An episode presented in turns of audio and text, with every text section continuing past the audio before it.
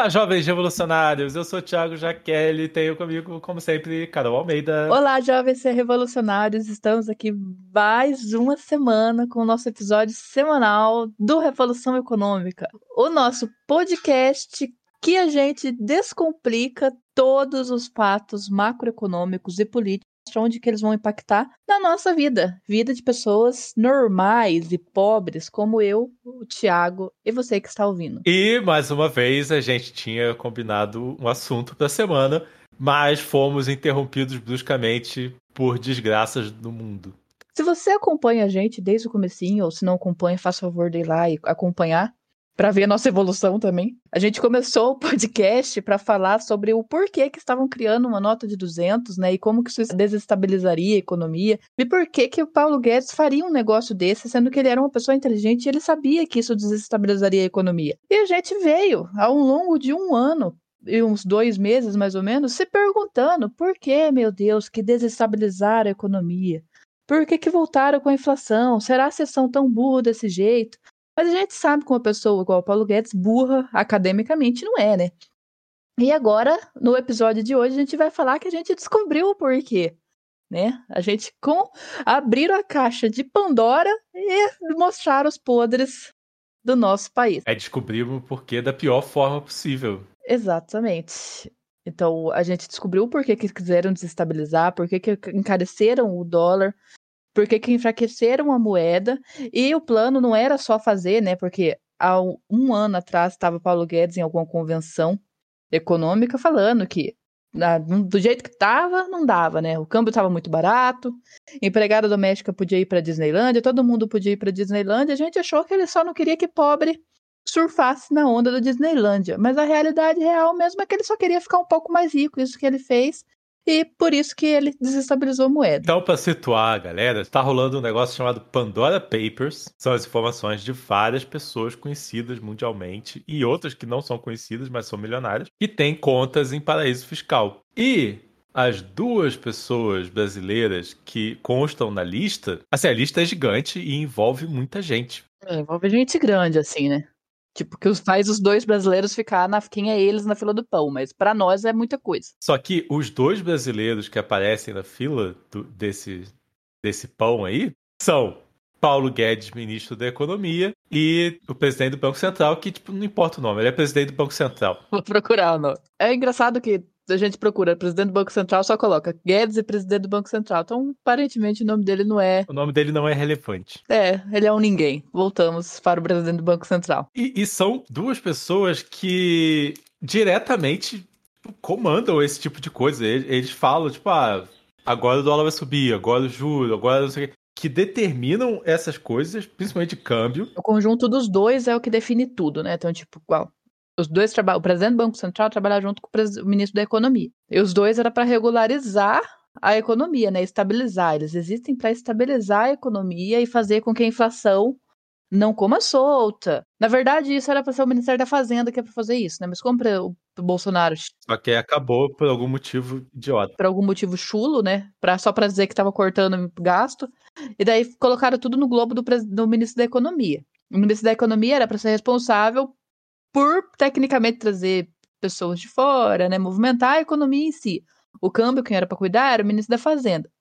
Aí, como tudo enfiou no globo do ministro da Economia e tá na mão do Paulo Guedes cuidar, então ficou para ele cuidar de tudo. E a gente sabe, que a gente já fez um podcast também explicando que o Paulo Guedes é um economista da economia neoclássica. Então, se você não sabe o que é isso, que é uma economia que tecnicamente fode com quem é pobre, para traduzir o que é teoria neoclássica, volte pro começo do podcast, lá no comecinho, que você vai ver. Resumindo, as pessoas que deveriam cuidar da economia do Brasil para fazer ela funcionar são pessoas que lucram quando ela não funciona. Elas mantêm empresas no interior. É, eles fizeram, armaram a cama de gato ali. Então, o que que descobriram a Pandora Box? Então, o que que eles estão fazendo? Eles estão apostando. É, é, no boxe acontece isso, da pessoa perder a luta de propósito porque os empresários apostaram no, no adversário. E isso, obviamente, não pode, ou isso aí, obviamente, é, cli é crime, é conflito de interesses, e tem uma lista de crimes que envolve isso. Não é tipo, ah, porque por que, que a pessoa não pode ter dinheiro no, no paraíso fiscal. A pessoa pode ter dinheiro no paraíso fiscal. Não é proibido. O pior deles não é nem que ele tinha o dinheiro no paraíso, ele tem uma empresa de offshore. Não é que ele lavava só o dinheiro no paraíso fiscal, porque tem essa diferença também. Ele era o dono da lavanderia. Ele era o dono da lavanderia, exatamente. Tem a diferença de, por exemplo, ah, o garoto, é garotinho, né, o nome daquele governador que foi preso esperniano. É, um deles, né? Enfim, todos, é, um deles lá, ou qualquer um deles que você vê, ah, tem dinheiro no paraíso fiscal. É quando você quer lá, você faz transação de dinheiro para lavar dinheiro. É super comum. É crime? Ah, é crime. Tá, mas seu dinheiro é teu? Foda-se, você faz o que você quiser, você, quer, você não tá tomando dinheiro de ninguém. O problema ali é que ele era dono de uma lavanderia de dinheiro, que é uma offshore, que é uma lavanderia de dinheiro legalizada.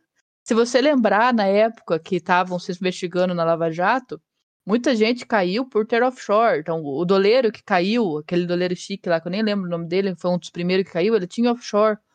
Então, é uma lavagem de dinheiro financeiramente legalizada dentro do país e fora também, porque fora não se tem o mesmo tipo de, de, de combate, tipo de fiscalização de fiscal, igual aqui, principalmente na Suíça. O problema é que quando você tem um negócio desse, você é dono de um negócio desse, você tem contato com pessoas que lavam dinheiro também, você se favorece da alta do dólar.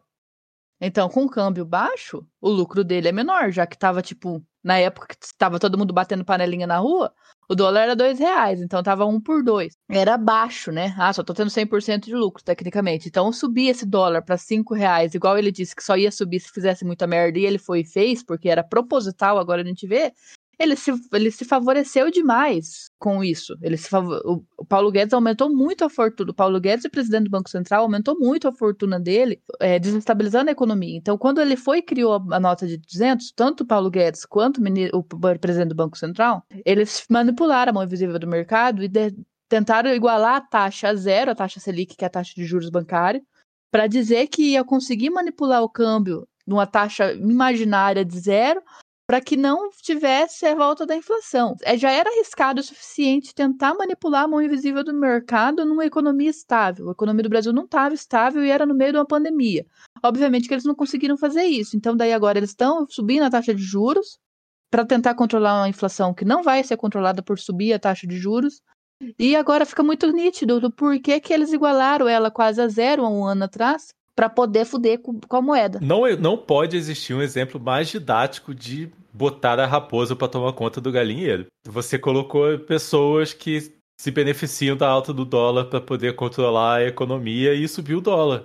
É absurdo, é uma coisa tão sem tamanho. Na verdade, foi um esquema global. É, caiu, né? Então, para explicar o que é esse, o Pandora Papers, é tipo ativista, o hacker que conseguiram vazar informação. Foi a maior vazação de informação financeira da história ele é peixe pequeno ali no meio, né? Então vazou muita coisa podre do Putin, vazou muita coisa podre do rei da Jordânia, vazou muita coisa podre do meio financeiro do mundo inteiro que você fica pensando, meu Deus do céu, como que o sistema do mundo inteiro é nojento, né? Tem que contar a Shakira. Eu me decepcionei com a Shakira. Shakira, Shakira. É, filho, você acha o quê? Você acha que a gente fica rica só cantando? A gente sabe muito bem que a artista não fica rico nesse país. Nem que ela não, que ela não seja desse país, mas Você acha, você acha que é dinheiro de show que, que, que enriquece essas pessoas, né? Não, esse negócio é lavar dinheiro. Ainda mais na Espanha, que é outro país que é muito alta a corrupção. É aí assim a vida, assim caminha a humanidade, mas ela faz o que ela bem entender com o imposto de quem é espanhol, porque a gente já tem os, os problemas nossos da vida. É, é da Colômbia. Não, mas ela, é, ela deve ter lavado da Espanha, né? Ela mora lá? Ela mora na Espanha? Ela deve ter sonegado de dentro da Espanha. Uhum, ela não mora na Colômbia. Coitada. E ela tem que falar inglês dentro da Espanha. Eu tinha um amigo que era da Espanha e eles falavam que eles não entendiam bosta nenhuma do, do, espanhol dela. O povo da Espanha tem muita xenofobia com quem é da Colômbia e finge que não entende o espanhol de quem é da Colômbia. Não, é difícil mesmo. Eu não faço a mínima ideia, porque eu não entendo nem o português direito imagina o espanhol. Mas enfim, continue aí. Eu só, só tava estarrecido com essa informação que a Shakira não mora na Colômbia. É, Shakira não mora na Colômbia, lavou dinheiro na Espanha e ela lava o dinheiro que ela quiser, porque é a vida dela. Então, dinheiro privado, problema dela. O X da questão é o é que isso, né? Que a gente ficava, nossa, eles só não gostam de pobre, ah, eles só não gostam não sei o quê. É, a realidade não, gente. A realidade não é que eles só não gostam, eles não gostam de pobre, como toda elite, que no máximo tem um pobrezinho ali de estimação. E a realidade real mesmo é que eles fizeram tudo isso para poder ficar mais rico. Então, como já diria o Cazuza, transformaram o país inteiro no puteiro porque assim eles ganhavam mais dinheiro. E nem é tanto mais dinheiro, né? Ele ganhou 15 milhões de dólares. É, pra você ver, né? Você destruir um país em, em três anos. Empurrar muitas pessoas pra linha da miséria. Sim, sim e, isso envolve, tipo, sei lá, mortes e, e, e fim de empresa tal. Isso ele, né, ganhou. Porque a gente não sabe os, quem envol, tá envolvido nisso além, né? Porque a gente sabe que ele lucrou 15 milhões.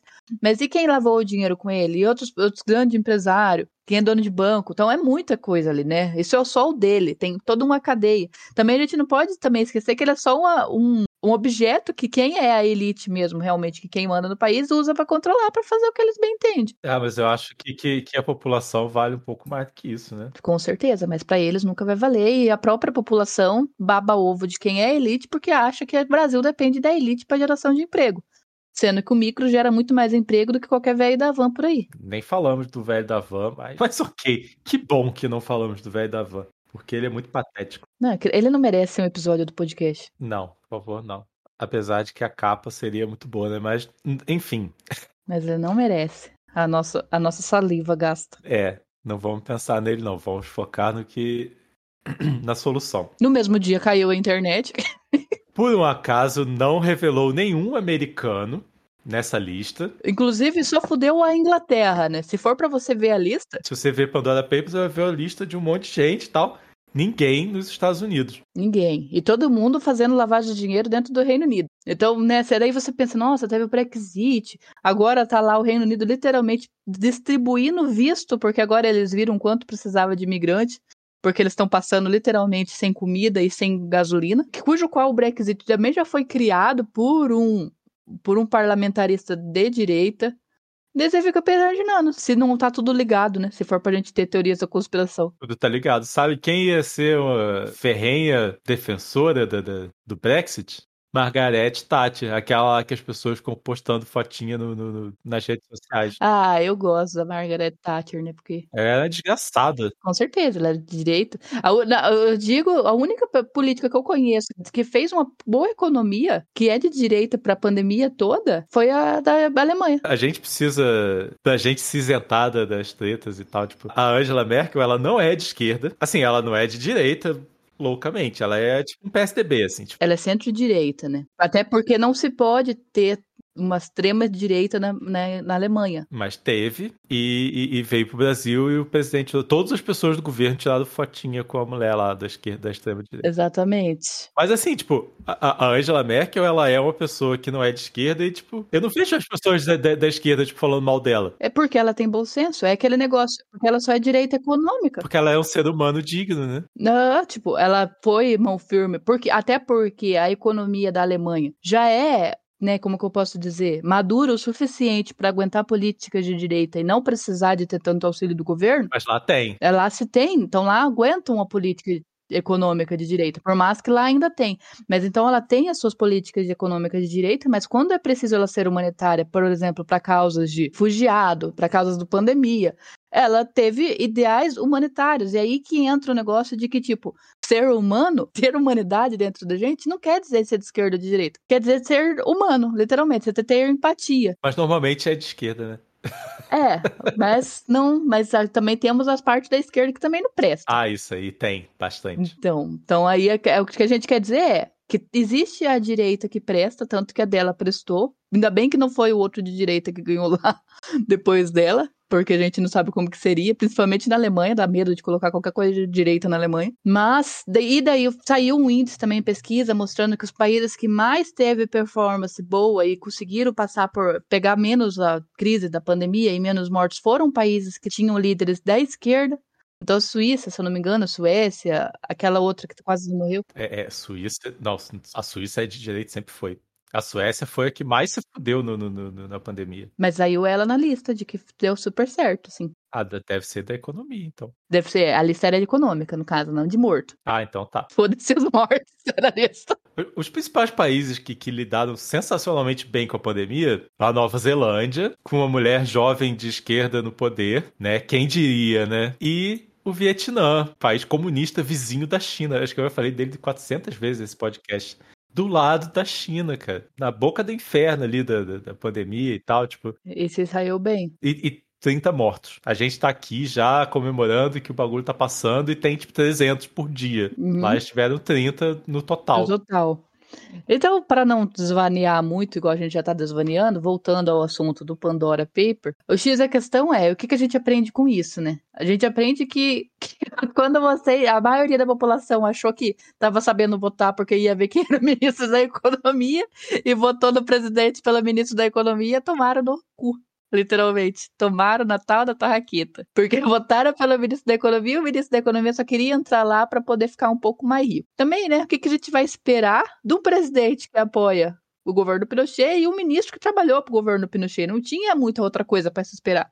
É aquele grande ditado do meme, né? Não me surpreende, mas me abala. Desapontado, mas não surpreso. E, e aí, esse lance, a gente começou a falar dos Estados Unidos, rolou um, um, uma tentativa e umas pressões e tal, e, e, uns ataques também. E o Facebook fechou. Estão falando que é só a trindade do Facebook, mas foi muito mais. Vamos Não, foi muito mais. Caiu o banco, caiu. Caiu muita coisa. E o Facebook, ele tá numa onda de, de sonegar informação e proteger bandido. Proteger bandido de tipo proteger pedófilo, proteger extrema-direita, porque essa treta é o que alimenta e que dá o dinheiro deles, né? Então eles estão protegendo a treta por motivos econômicos. E ao meu ponto de vista, eu acho que caiu tudo por conta das grandes pessoas que estavam envolvidas, obviamente que não foi por conta do Paulo Guedes, que ele nem tem esse poder mundial. Quem é Paulo Guedes no meio do, do mundo mesmo, do sistema, da elite mundial, ou até das grandes políticos mundiais, mas o X a questão é que a gente pagou o pato, né?